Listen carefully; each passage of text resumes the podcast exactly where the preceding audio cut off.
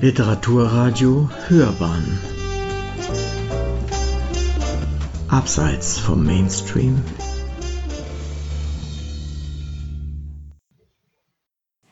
Literaturkritik.de Das Schicksal einer deutsch-jüdischen Familie vor dem Hintergrund des beginnenden NS-Terrors.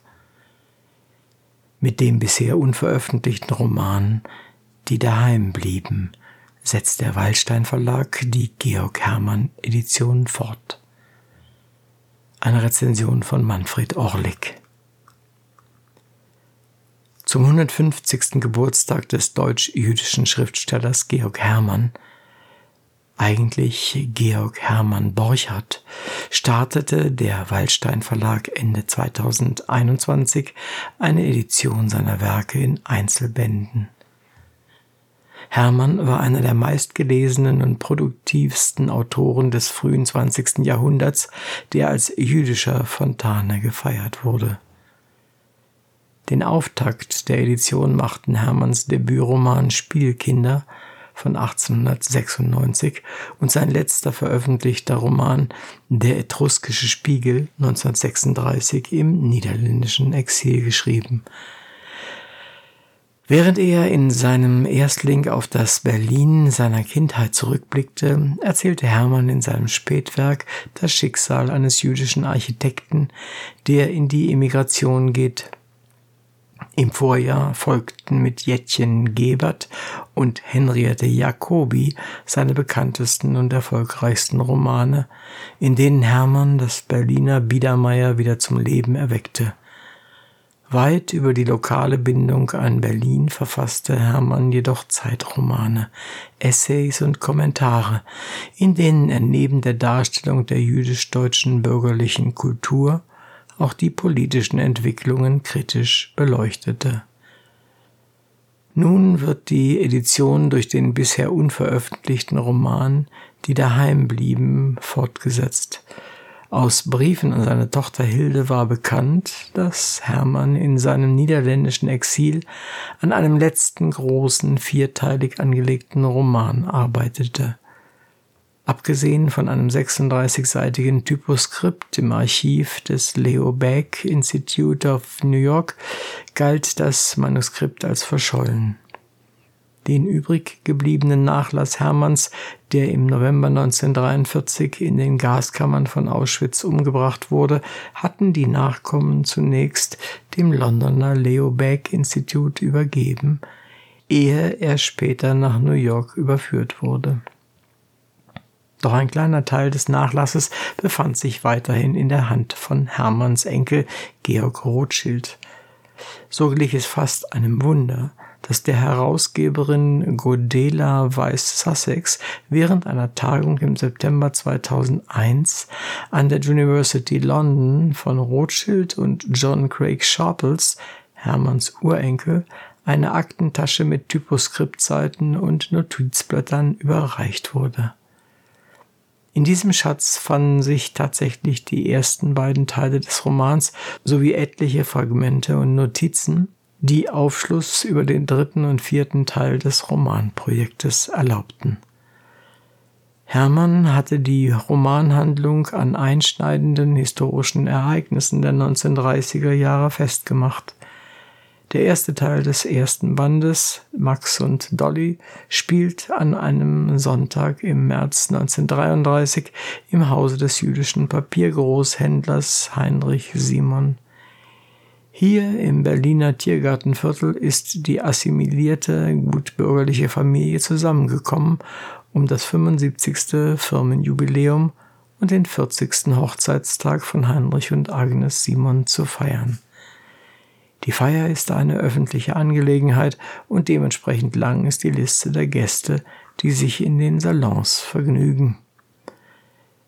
Während man hier ausgelassen feiert, diskutiert ein kleiner Familienkreis in einem hinteren Salon die politische Situation. Die Zeiten haben sich geändert. Vor ein paar Tagen brannte der Reichstag.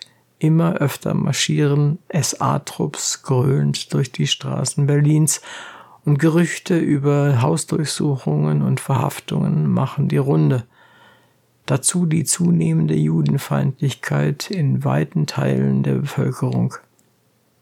Jeder, der ein braunes Hemd angezogen hat, glaubt nun, mir ins Gesicht spucken zu können.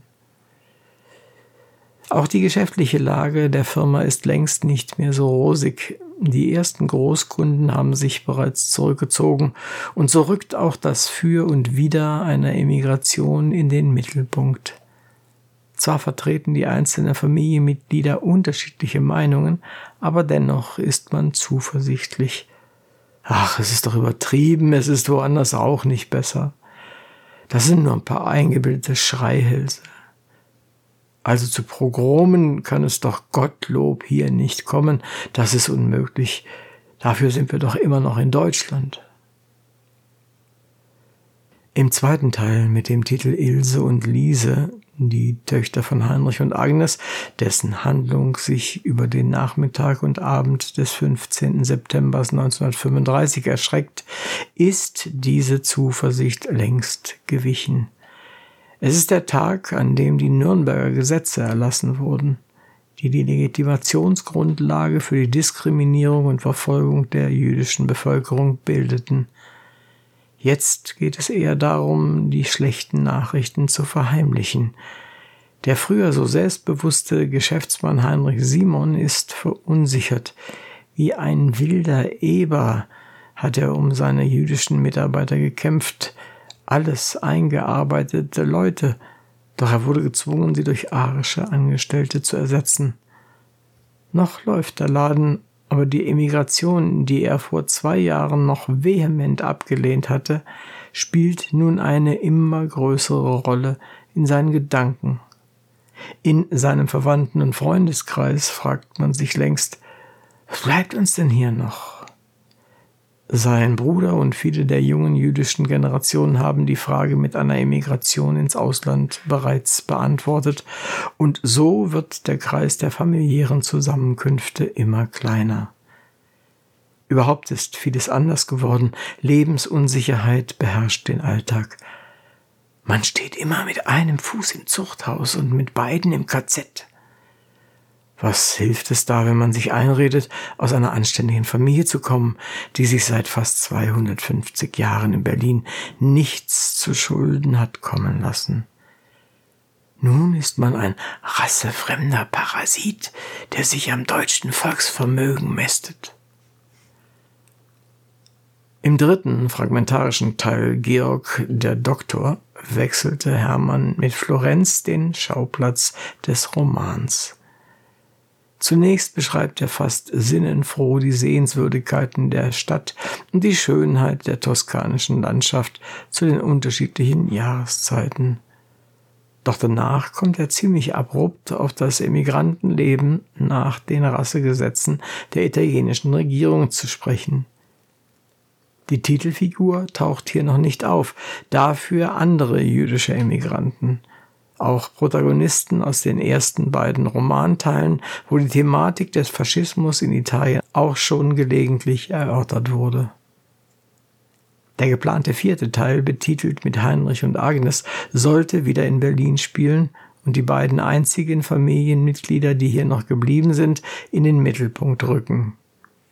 Statt jahrzehntelanger Familienzusammengehörigkeit herrscht nun Einsamkeit. Die Alten sind den politischen Ereignissen hilflos ausgeliefert. Als die Judenverfolgung mit den Novemberpogromen 1938 einen neuen Höhepunkt erreicht, stirbt Heinrich an Herzversagen und Agnes nimmt sich daraufhin das Leben. Zu spät trifft das Schreiben ihrer Tochter Ilse aus Amerika mit den Schiffskarten für eine Überfahrt ein.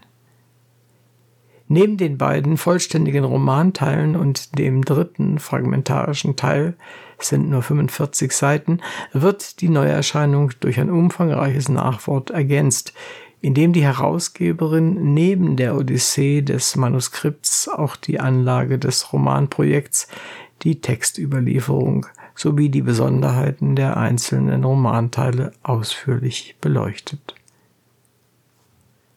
Sie hörten literaturkritik.de Das Schicksal einer deutsch-jüdischen Familie vor dem Hintergrund des beginnenden NS-Terrors Mit den bisher unveröffentlichten Romanen, die daheim blieben, setzt der Waldstein Verlag die Georg Hermann Edition fort.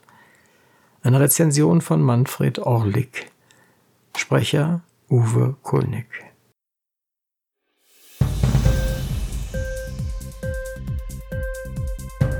Hat dir die Sendung gefallen?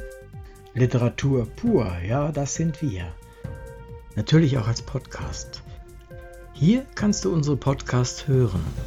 Anchor, Spotify, Apple Podcast, iTunes, Google Podcasts, radio.de und viele andere mehr.